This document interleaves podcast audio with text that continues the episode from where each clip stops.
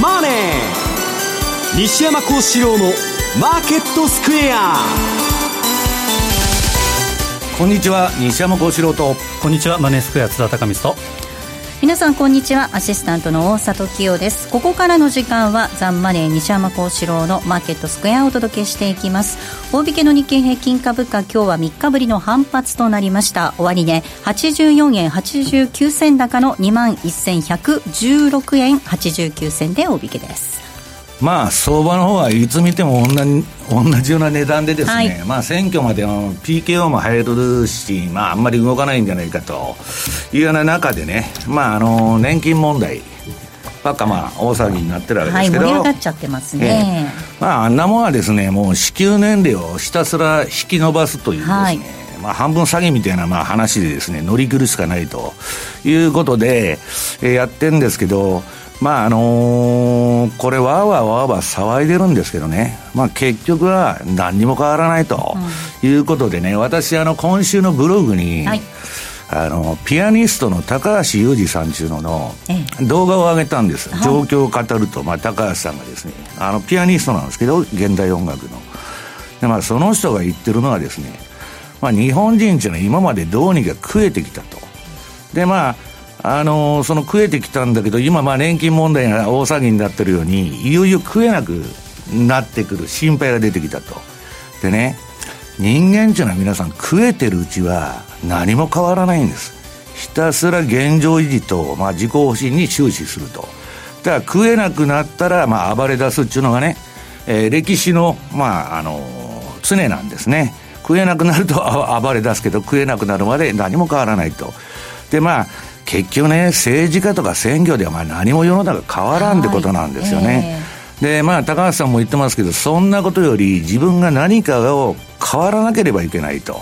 いうことは、自分で何か始めないといけないと。だけど、えー、っと、それにまあ気づかないうちはですね、はい、何やっても希望がないということですね。だけど、それに我々が気づくには、要するにもっとひどい目に遭わなきゃいけないと。それがまあ歴史なんですね。もっとひどい目に遭わないと変われないと。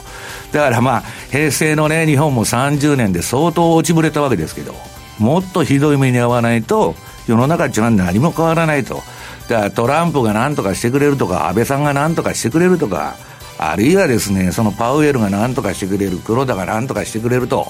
いうようなことを言ってるうちはですね、何も変わらないし、何もしてくれないというのがまああれなんですね。だまあ心ある人はですね、えー、私のあのブログに上がってますんでぜひその動画を見てほしいということですけどね。えー、ドル円です。この時間108円の3031での動き津田さん、はい、上値重い展開ですね、まあ、上値は重いですね。で、えー、まあパウエル発言から株の方はちょっと動いたんですけれどもドル円の方は以前あたりの、えー、上値の重い状態。でこれはですね、えーまあ、FOMC 来週の FOMC とかあとは月末でいうと、えー、G20 大阪、まあ、そのあたりを見ないと何とも言えないんですけど後でお話ししようと思うんですけど重要変化日っていうのがですね近づいてきているとい。うのもあるので、はい、まあ、近づいてるっていうかまさに今日からなんですけどですからまあ動きがあるということは特に下方向はちょっと警戒した方がいいのかなというふうに思います。メリマンのあれだと3連発ぐらいで来るんですよねこの後、はいえマーケットについてはこの後もお二人にたっぷりと語っていただきます。えさあこの番組 YouTube でも同時に配信をしています。資料もご覧いただきながらどうぞお楽しみください。また動画については番組ホームページの方からぜひご覧ください。えそしてえー、番組ではリスナーの皆さんからのコメント質問もお待ちしています。投資についての質問など随時受け付けておりますのでホームページのコメント欄からお願いいたします。ザ・マネーはリスナーの皆さんの投資を応援していきます。それではこの後午後4時までお付き合いください。この番組はマネースクエアの提供でお送りします。お聞きの放送はラジオ日経です。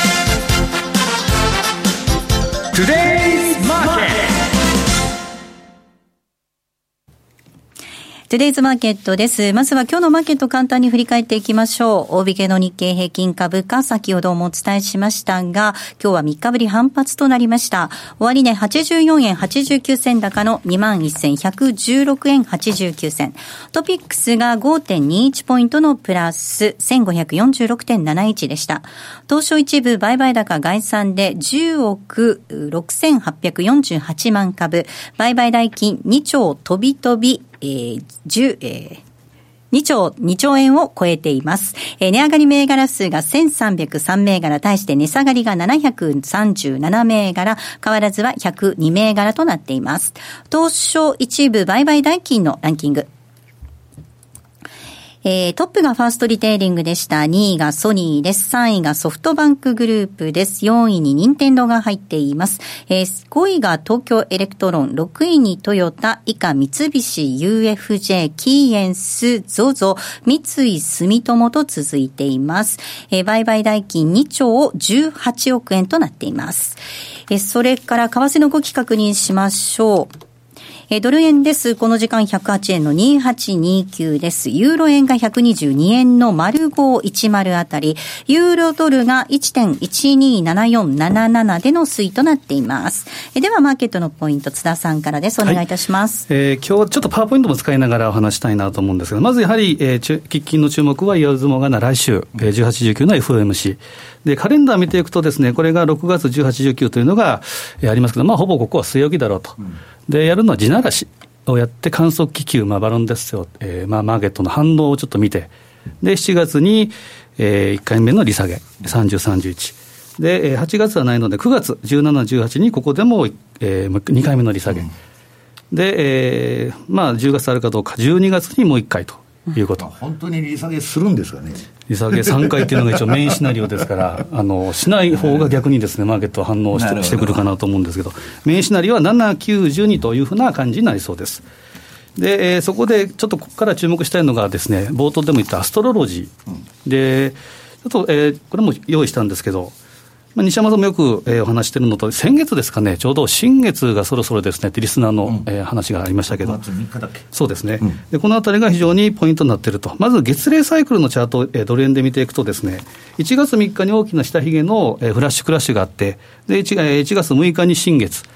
で、1月21日に満月ということで、1回、えー、ボトムから天井ということで、まあ、小さなサイクル、トレンドが終わって、まあ、これも全部が全部ってわけじゃないんですけど、うん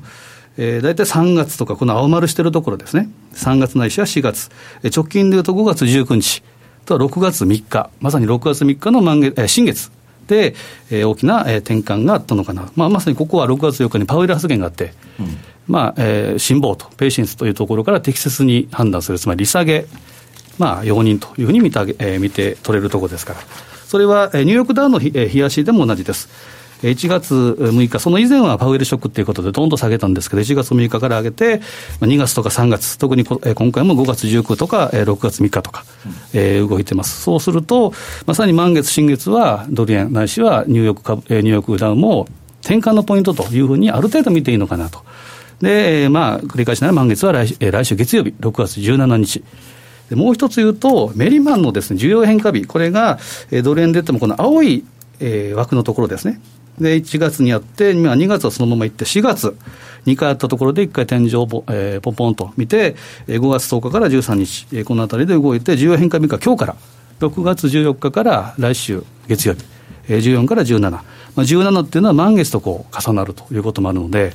何もないということよりも、やはりちょっと動くんじゃないかなというふうに見てもらってもいいかもしれません。で、ニューヨークダウもやはり大きなポイントは5月6日。このあたりちょっと潮目が変わったかなと。ちょうどこの5月6日、5日っていうのは、トランプの対中ツイートがあった、うん、でそのあたりから変わってきてるっていうことで、やっぱり、えーまあ、重要変化っていうのは、えー、見なければいけないかなと、それと合わせていくとですね、エリオット・ハード、今日本番でお話もされる、まあ、また後でお話しされると思うんですけど、はい。はい、例えば5月6日のこの重要変化日と満月が、新月が重なったあたり、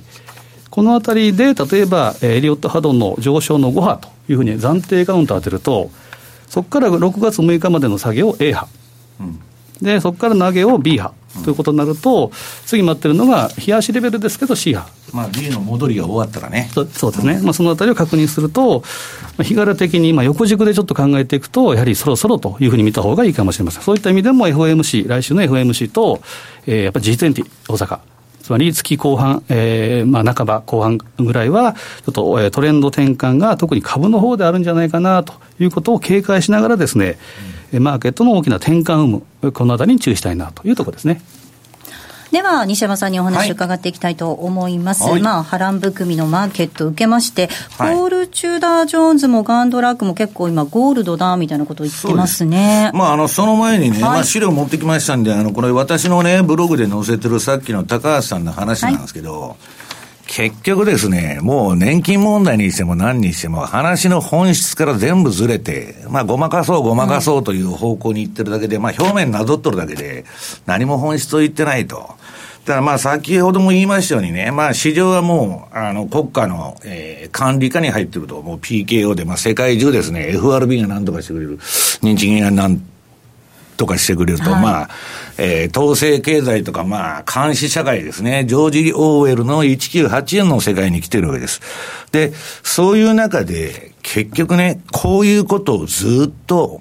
もうやってるとですね、最後は、まあ、1930年代の焼き直し、うん、レーダーリーが言っとるですね、まあ、今は1937年のと同じというですね、えー、局面が来てんじゃないかと。で、結局はですね、まあ世界大恐慌が起きて、まあその後、世直しをするわけです、30年代に。はいで、まあ、それでも何ともならずに、えー、第二次世界大戦に行くわけですけど、うん、まあ、そういう不穏な空気がね、徐々に来て、はい、で、まあ、これもうマネーがね、後でもまあ、チャート見せて説明しますけど、ジャブジャブで、もうめん、みんな水ぶくれ。うんで、国も会社も両立てですね、資産と負債を両方膨らますと。まあ、こんなこといつまでも続かないだろうと。これで、ポール・チューダー、私の尊敬するポール・チューダー・ジョーンズ、あるいはね、えー、あの鋭い、えー、ジェフリー・ガンドラックですね、債券王の。もうゴールドしか買うもんないっつっとるわけです。で、このゴールドのね、今すごい月足。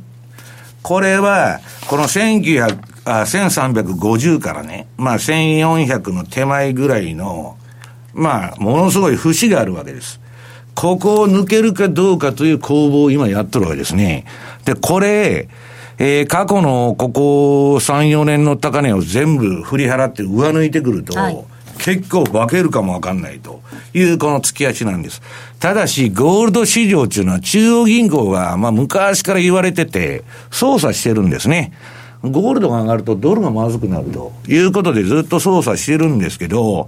えー、今言ったようにパウエルはまた利下げだと。で、トランプはもうツイッターで吠えまくって、利下げやれ、量的緩和やれと。もうガンガンやってますから、はい、まあパウエルはやるんです。それしか手がない。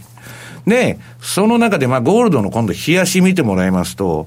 まあ、私、収書のメルマガでこれ、ゴールド相場注目値って取り上げたんですけど、一回まあ、月曜日に押したんですけど、その後また切り返してきましたですね。もう買うもんないと。で、まあ、その、もう全部の資産が水ぶくれしてですね、もう膨張しちゃって、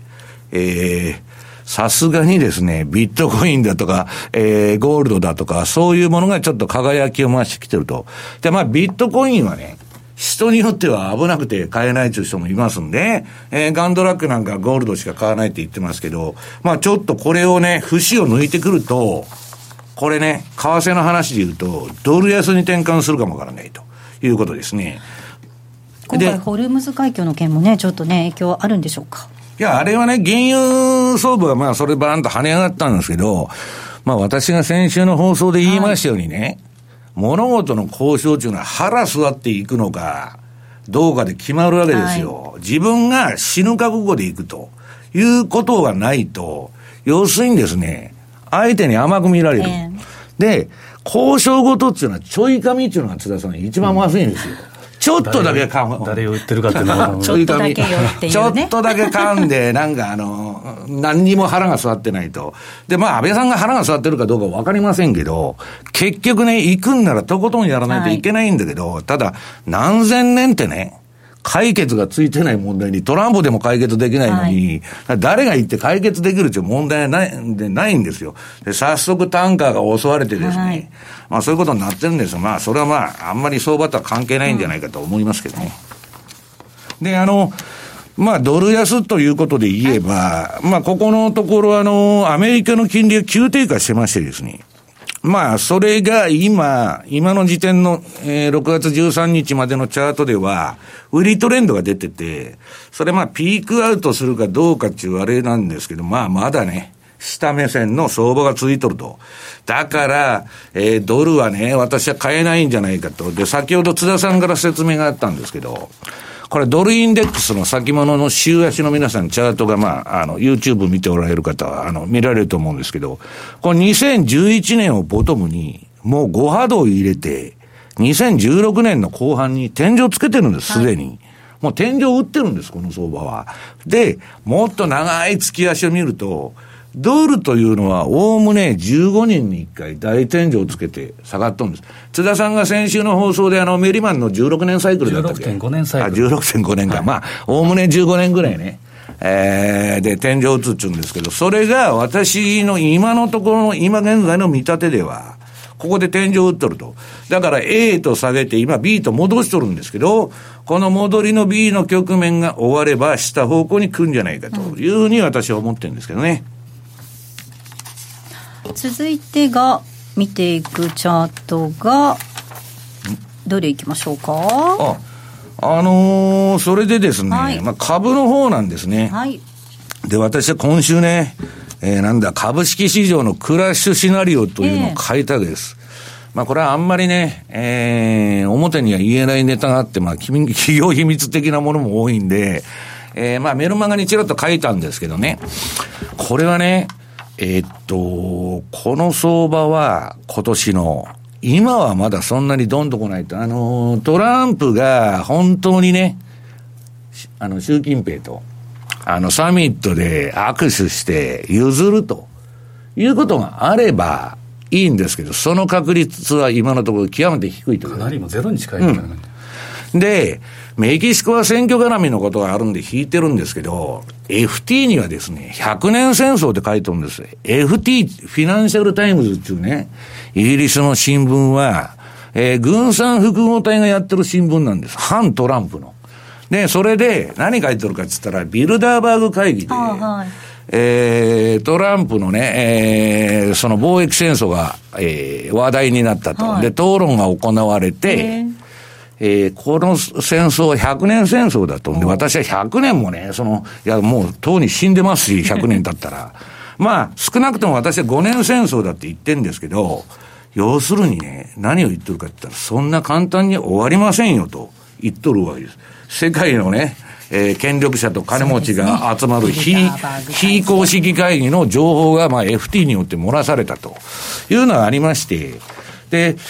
そこで波乱があるかもわからない。もしかしたら6月相場に。ただね、例年、サマーラリーっていうのはあるんですよ、また。はい、あの、ドライブシーズンになると株が上がってくるとか言いましてですね。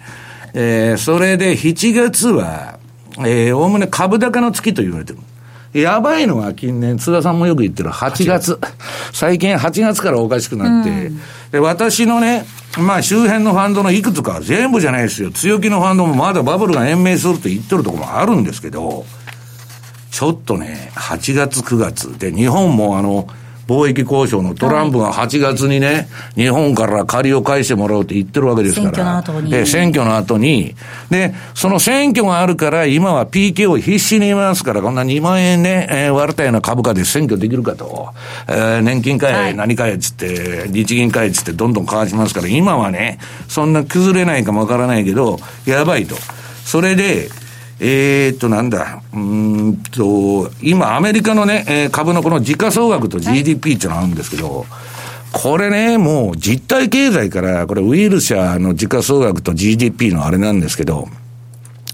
もう乖離しすぎてるわけです。もうかってのどのバブルより乖離してる。はい、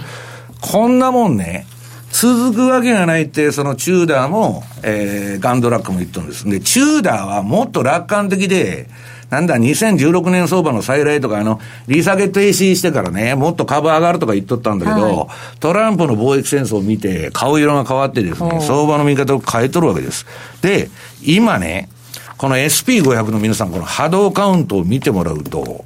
まあ、この前高値、鬼より怖い一文新値で、ちょっと上抜けたんですけど、まあ、ほぼ三尊のような形で、今、下下がってくると、これ、まあ、どっちにしたって、えー、2009年のリーマンショックのボトムからは最終波動をやっとるんですね。で、最終波動っていうのは皆さんにいくらでも延長するんで、エクステンションつって、あの、どんどんどんどんもっと上がるかもわからないんですけど、まあ、いつ終わっても逆におかしくないと。で、これはまあ次にゼロヘッジに乗ったあの株式市場のクラッシュシナリオと。はい、これはね、えー、このチャートでニューハイって書いてちょっと天井、あの、うん、高値つけると。で、その後ドーンと落ちとるんですけど、戻しとるんですね。はい、まさに今の相場なんです。うんで、これラ、ラストエグジットと書いてはい、ここで、ね、最後の出口。降りられるかと。はあ、降りられないんですね。さっき私が冒頭に言ったように、パウエルが何とかしてくれる、黒田が何とかしてくれる、安倍さんが何とかしてくれる、トランプがね、選挙で負けるから株上がるだろうと。全部人任せなわけです。で、それはね、えー、年金問題から何から、私はね、自助努力で改善がなされない場合、政治家によってとかいろんな。市場の暴力でいつでも世直しが来るわけですよ。最終的に。市場地の皆さん正義が実現する場じゃないけど、基本的にはクラッシュでみんな何もなくなって真面目に考えて一から出直そうと。ね、戦後の焼けながらから、出直そう、大恐慌のね、もう悲惨な状態から何とか這い上がろう。そこで人間っていうのは初めて変わるわけです。それまでは茹でガエル相場ですから、いくら相場がじりじり下がっていこうが誰も降りないということにいつでもなって、で、自利品のうちはもう降りられないでしょ。うん、で、自利品でずっと来るんですけど、ある日突然ドカンと。いうのが今までのリーマンショックであれなんであれ、全部同じパターンなんです。だから、まあ、あんまりね、えー、楽観的な相場でもないんじゃないかなというふうに私は思うんですけど、まあ、日本は全部買いだと言っとるわけですね。まあ株式市場応援団ですから。まあだから、まあそういうね、私はもう上がっても下がってもどっちでもいいんですけど、相場なんちゃん動きは何でもいいと言っとるんですけどね。まあちょっとあんまり内容が良くないなということなんですね。津田さん、これ誰かが何とかしてくれるではなくて、自分がどういうふうなスタイルで投資するのかっていうのを改めてやっぱり考えないといけないですね。まさにマーケットパウエルプットで、まああの、危険なパーティーとかいうことをガンドラック言ってましたけれども、まさにその、誰かが何とかしてくれるっていう相場、けどよく考えたらですね、世界的に利下げをしていこうっていうのに、日本では税金上げようっていう話ですから、でまあ、その辺考えると、やっぱり買う要素っていうのは非常に少ないですし、であとはですねあの先ほどの言ったあのやっぱり相場の天井圏っていうのは、一番怖いのは B 波なのか、まあ、エリオットでいうところの4波から5波なのか、うん、その違いがですね、これまだこれからさあ5波に向かうというんだったら乗ってもいいんですけど、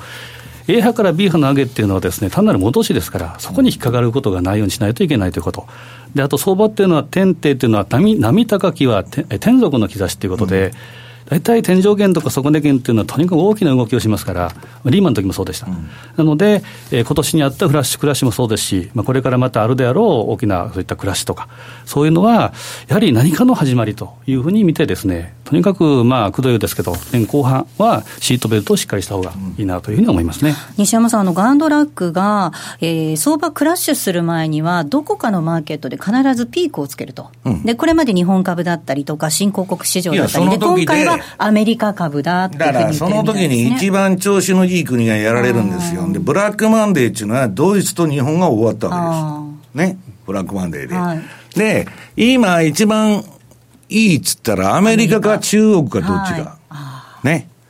中国はまあ共産党の一党独裁体制ですから、まあどういうふうにね、ソフトランディングさせようと思ってるのかわかりませんけど、うん、両方に共通した問題は、もう債務が膨れ上がってるということですね。うんはいここまではトゥデイズマーケットをお送りしました。お聞きの放送はラジオ日経です。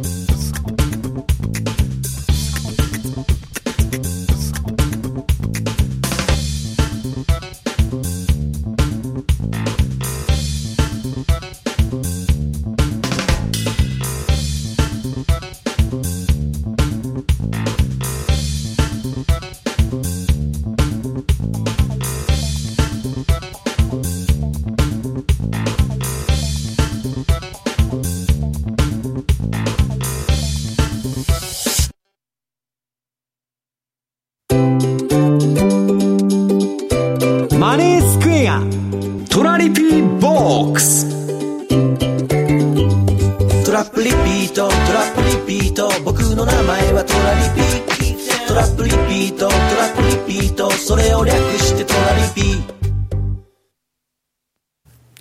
さあ、このコーナーでは FX 取引の考え方についてリスナーの皆さんからいただいた質問を紹介しながら進めていこうと思います。一つ質問紹介させていただきましょう。大儲けさんからいただきました。大儲け。はい。はい、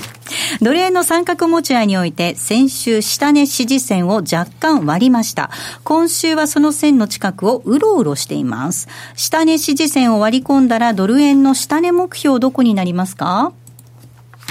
これはまあ、あの、今週のそれもまたメルマガに書いたんですけども、壮大なね、えー、4年にわたる三角持ち合いの、まあ、攻防戦やってると。で、これはマネースケアさんのレポートにも書きました。で、これがね、まだね、30銭切れたとか20銭切れたとか、そういうものが重要じゃなくて、まあ、明確に割り込むかどうかなんですよ。で、170、あ、107円の、あれなんだっけ、6、70銭であの、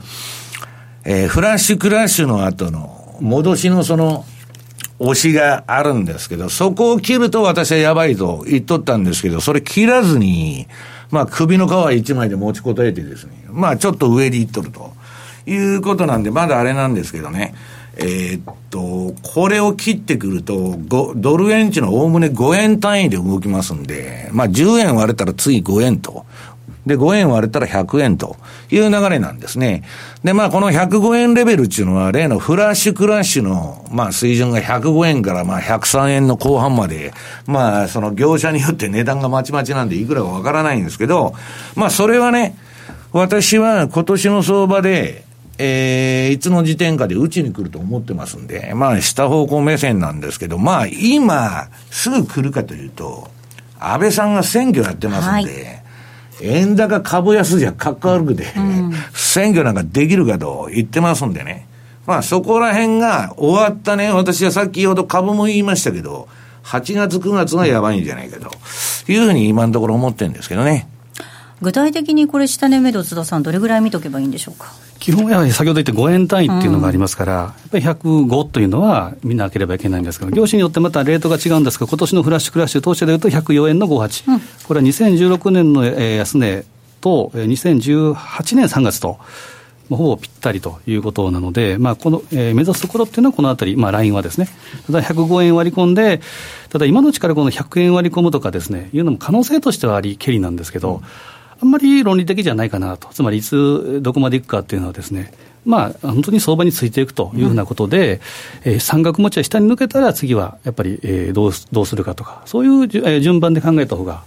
えー、合理的じゃないかなと思います、ね、まあ、ただね、4年にわたる三角持ち合いということは、すごいエネルギーが溜まってることは間違いないと、もう、いつ見ても同じ値段でしょ、今。はい、これがだんだんだんだん煮詰まってくるわけですね。さあ、ここでセミナーのご案内なんですが、津田さん、はい、7月に、えー、メキシコペソ円のセミナーがあるということですね。メキシコペソとトラリピということで、はい、7月10日の水曜日に、えー、マネースクエアの、えー、セミナーホールで、今回西山さんにも登壇していただくと、はい、あと比嘉さんにもですね、ちょっと出ていただいて、はい、豪華メンバー一部はあ、えー、西山さんと比嘉さん、まあ、西山さん中心に話していただいて。で、スタートがですね18時半からで19時半までお,、えー、お話しいただいて、でその後、えー、19時40分から20時10分、ちょっと遅めなんですけど、ウィークデーですから。えーまあ、メキシコベストのな、えー、中身とか、あとトラリピ戦略、そんな、えー、あたりを私がえーまあ、含めていろいろ、アナリスト連中が話できればなというふうに思ってます、はい。えー、メキシコペソトラリピ投資戦略セミナーです。詳しくはマニスクエアのホームページ。ホームページマイページではい。ご覧い。ただければと思います。7月10日水曜日。7月10日水曜日の開催です。ここまではトラリピボックスお届けしました。FX での資産運用をお考えならマネースクエアでミドルリスク、ミドルリターンで、ゆったり、中長期的な資産運用の実現をお手伝いいたします。時間を資産に変えるテクノロジー。特許取得のオリジナル注文、トラリピはいつでも手数料無料。そして今なら FX 新規口座開設キャンペーンを実施中です。期間中の新規成立高に応じてマネースクエアポイントを最大5万ポイントプレゼント。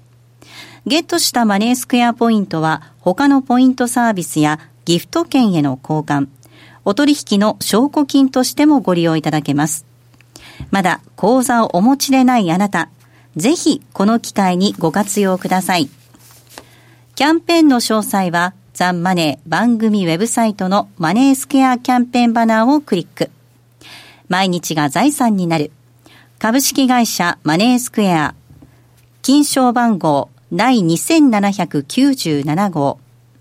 当社の取扱い商品は、投資元本以上の損失が生じる恐れがあります。契約締結前交付書面をよくご理解された上でお取引ください。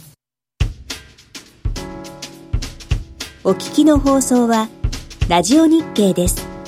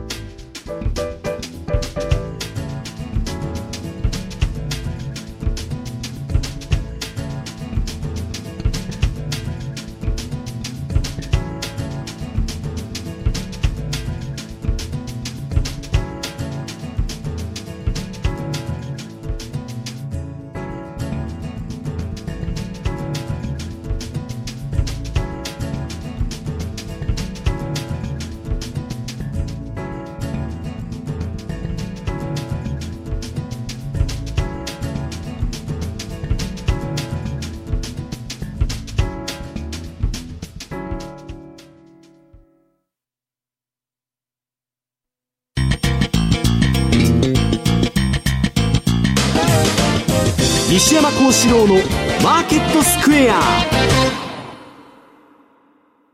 さあ、このコーナーではマーケットの見方について西山さんにいろいろな角度で教えていただきます。今日のテーマ。為替相場のトレンド転換分析です。はい、まあ、ここからは、あのー、儲けることの価格そのものの分析の話に入りたいんですけどね。はいえっ、と、このまず、あの、これトレンド転換シグナルつって、まあ私が今ね、あの、これメロマガの読者にまあ配信するために作ったまあプログラムなんですけど、これ日経平均見てもらいますとね、はい、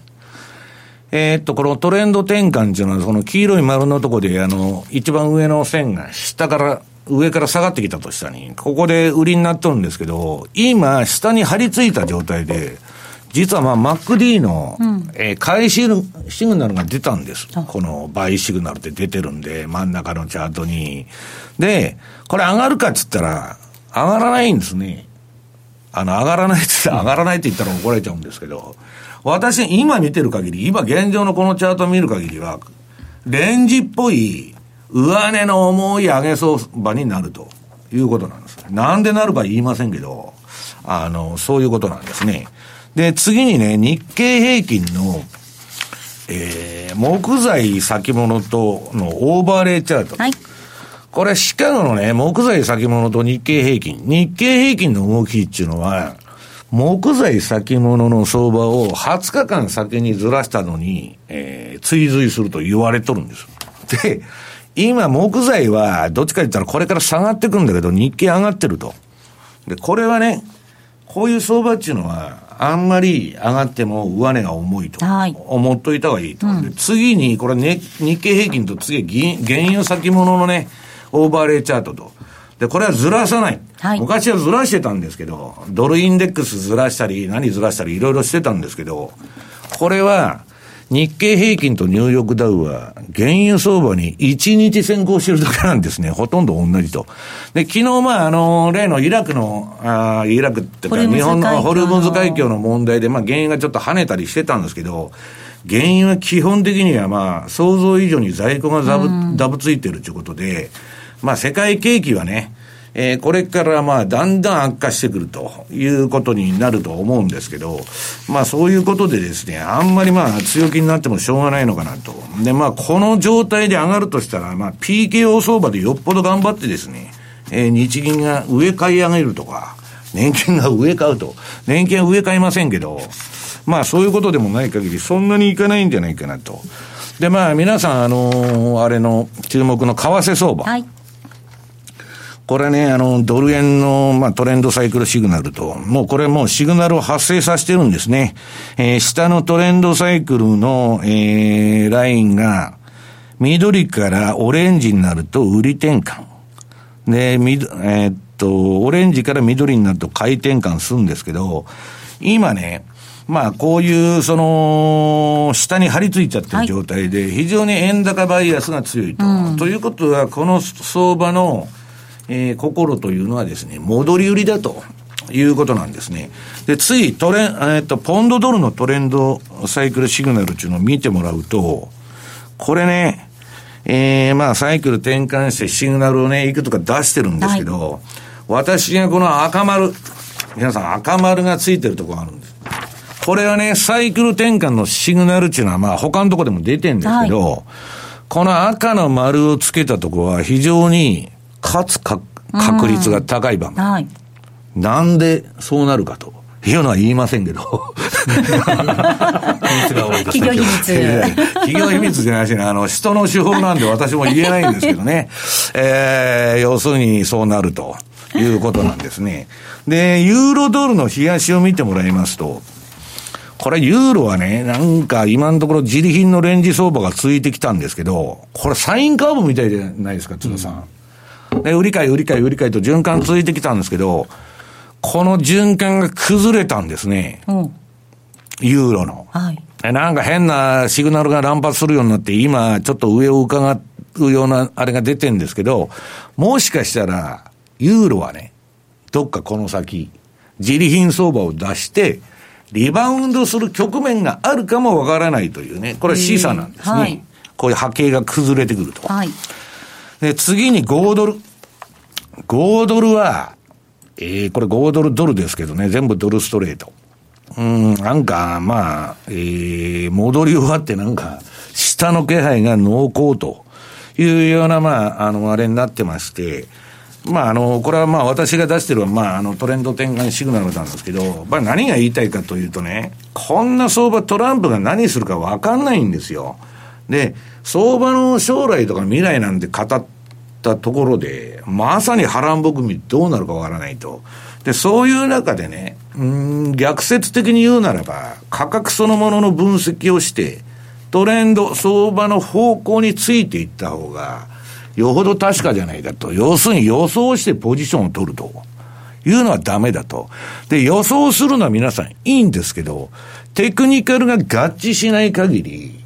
ポジションなんか取っても意味がない。これはまあラリーもよく言ってるんですけど、要するに予想とテクニカルが合致しない限り、えー、っと、予想しててもね、で、テクニカルで逆に買いの予想してるのに売りトレンド出てると。これはポジション持ったってしょうがないんですね。えー、やられる可能性が非常に高いということだと思うんですけど。あまあ私はね、こういうあの相場の醍醐味っていうのは、大きなトレンドを取らないと金が残らないと。うんいうことなんです。やられるとき散々やられるわけですから、儲けるときドカンと取らないと、まあしょうがないという感じでね、えー、まあこのシグナルを見てるわけですけど、まああのー、リスナーの参考になればいいなというふうに思ってるんですけどね。これ、あの、ユーロドルのお話ありました。ユーロもしかしたらリバウンド局面がこの後あるかもしれない。アメリカの利下げがきっかけになったりとかするんですかね。まあ、利下げというか、もう利下げせざるを得ないでしょう。だって、2回も3回分も織り込んじゃってるわけですから、津田さんがさっき言ったように、やらなかったらどうなっとるんでしょう。もう最速相場で株がどんどん下げてきますよ。ね、やれやれやれやれと。リーマンの時でも IT バブル崩壊の時でも一緒ですよ。で、中央銀行はそれに追随するだけなんです。市場から言われて、ええー、まあ、あの、対処療法で後手後手に回るというのがね、相場のクラッシュの典型的なパターンなんですね。だから、えー、勝手に市場がね、もう、その、織り込んじゃってると。でね、やったってですよ。えー、6月にやらないと。もう3回分ぐらい織り込んでるのに、はい、したらね、7月だと。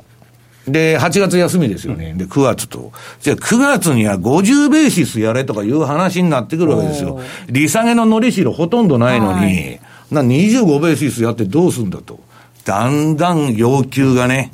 えー、過剰になっていくんです、市場値は。もっと下げる、もっと下げると。パウエルが何とかしてくれると思ってるわけですから、だから私は何ともなりませんと。で、まだね、インフレになってないから、パウエルは別にあの、利下げのね、のりしろがなくなったら、QE4 やりゃいいんです。またばらまく。だってトランプは電話して QE4 やれって言っとるんですから、パウエルに。利下げ全部せえと。で、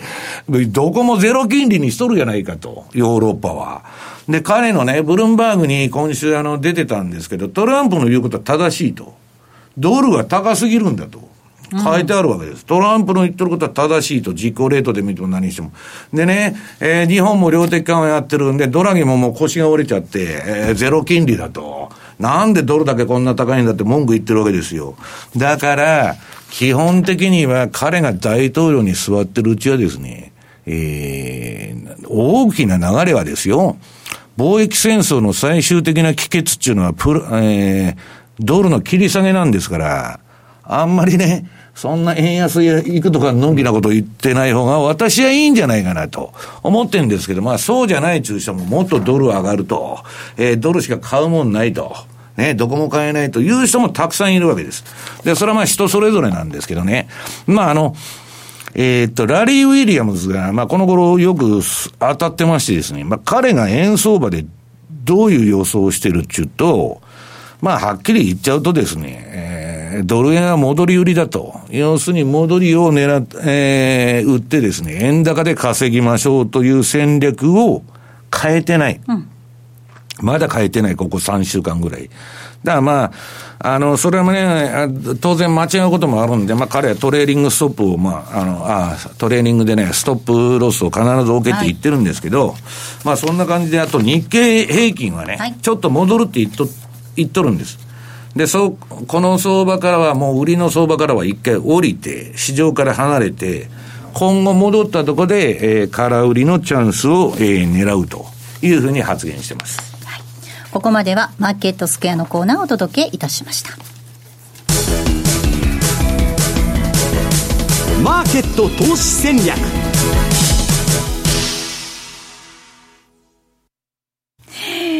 さあ、このコーナーでは来週に向けての投資戦略を伺っていきたいと思います。津田さんお願いいたします。結構時間みたいで、はい、時間管理ができたじゃタイムマネジメント。そうそう すいません。まああの先ほどの続きといったらあれですけどやはりあの、まあ、マーケットはこの間6月4日のパウエル発言でとにかくですね、もうとにかくそのまたランチキ騒ぎ予備軍といいますかあの下駄を履いてまあ、要は量的緩和で非伝統的っていうのはことを使うなと、使わないでいいと、うん、つまり、すごいこと言いましたね、非伝統的じゃないと、QE がノーマルなんだ。ノーマルであると。はい、ということは、もう本当、簡潔に言うと、QE4 期待、これはあるわけですから、うん、利下げ3回したところでですよ、ゼロになったら、そしたら量的緩和しろと、伝統的手段だと。いう話ですから。いや、まさにだから MMT と一緒で、えー、量的緩和は普通の金融政策ですと。高級化して、ね、インフレになるまで、とことんやりましょうと。まさにこれはあの言うなればフリーランチですね、誰がそしたらそれを賄うのかという話になってくるので、非常に危ういところが6月4日の発言だったなそういういけるとこまで行こうという話ですよね。ね。まさにその6月3日のその新月じゃないですけど、このあたりっていうのは、本当に大きな転換というか、えー、金融政策が変わってきたなというふうに見るべきだと思うんですけど、戻るとですね、今日の、えーまあ、想定レンジで、えー、実はですね、ちょっとマイページにはですね、マイページホームページにはメキシコペソを書いてるんですけど、ちょっと今回、すみません、メキシコペソ、ここに載る、えー、載せてないんですけど、えーまあ、ドル円、ユーロ円っていうのが基本的には、えーまあ、メインと、来週。はい、で、基本はやっぱり押し、えー、上げたところを売る、戻り売り。で、下は108円ちょっと割り込む可能性もあるということで、うん、107円のミドルから109円。で、ユーロ円が111円の22から122円の85というのを一応想定はしてます。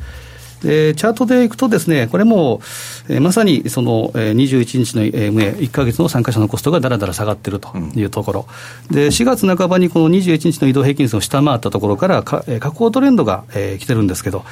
1回、2回、えー、何回かですね、21日 MA のトライ、上抜けトライを試したんですけど、まあ、この辺でやっぱり壁があるというふうに考えると、今でいうと109円は上値重いなというふうに見るべきだと思います。うん、なるほど。ということは、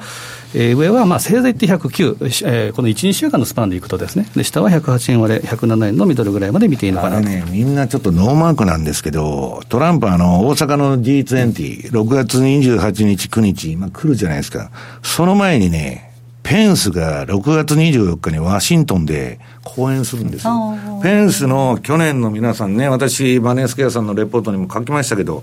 去年の10月のあの講演っていうのはすごいあれだったんですけど、はいえー今度も見ものなんです。対中国に対して、ね、はい。だから、トランプが会う前に、ペンスが何言うかっていうのをよく見といた方がいいと思いますね。あの G20 でのその手打ちっていうのはまずないというふうに見るべきですから、うん、まあ、えー、その周りで、あとはツイッターですね、はい、この辺でどう ツイッター相場ですから。そのあたりを注視しなければいけないことと、あとメキシコ絡みでいうとですね、7月1日、8月1日、全部1日なんですけど、9月、10月、要はアメリカが関税をですね、えー、上げていくという,、うんえー、いうことですから、月初はやっぱメキシコペソ、えー、このあたりがちょっと押してくるというふうに考えていくべきだと思うんですが、やっぱドル円のチャートとよく似たところで、やっぱ上値が重いというところですから、基本ではその、えー、安いから買うという値頃感、これはやはり持つべきじゃないということと、で先ほどの、まあ、西山さんの言葉通りですね、相場が当たることと、えー、儲けること、はい、これ別物で、関係ないんですね、逆に外れても当たるとことと相場がで儲けることは何の関係もないです。まあ、あの一番はやっぱりリスク管理ということですから、やっぱり6月後半はくどいですけど、やっぱりママーケットの総転換という可能性もえー、なきにしもあらず。で、やはり、えー、毎年ですけど、えー、気をつけなければいけないのは8月相場、うん、8月の円高株安、えー、このあたり注意しなければいけないことと、国内でいうと、やっぱり10月は消費税が待ってますから、そうすると、そのままいくと、やるんですかね。もう、えー、公約でもやるやらざるを得ないということですから、まあえー、後半は特にいろんな問題が山積してるなというふうに見るべきだと思います。で最後でいうと、ユーロ円は、えーまあ、このチャートでいうと、黄色のボックス内、えー、基本は上値が重いけれども、えー、上から下からの圧力ということですから、しばらくは、えーまあ、リピートということで、えー、いいのかなというふうには思いますけどね、まあ、先ほど、その QE を非伝統的と言うなという話もありました、あの今週、ブルームバーグのインタビューかなんかで、黒田さんが、まだできることあるって言ったみたいです、言わざるを得ないでしょう、そんなもんやめますって言ったら、どうなるんですか、本当前も言ってますからね、打つ手があるっていうこといや、だから打つ手はインフレにならない限りいくらでもあるけど、はいもう日銀がね、80%の大株主とか、そこまでやるのかっていう話なんですよね。うん、えーえー、ドル円です。この時間108円の20銭台での推移、ユーロ円が122円の丸7、10あたり。そしてユーロドルが1.128184あたりでの動きとなっています。ちょっと円高方向に動いています。ここまでは投資戦略のコーナーをお届けいたしました。さあお送りしてまいりました。ザ・マネー西山幸四郎のマーケットスクエアそろそろお別れです、はい、今日ここまでの相手は？西山幸四郎とマネースクエア津田高光と。大里清でした。さようならこの番組はマネースケアの提供でお送りしました。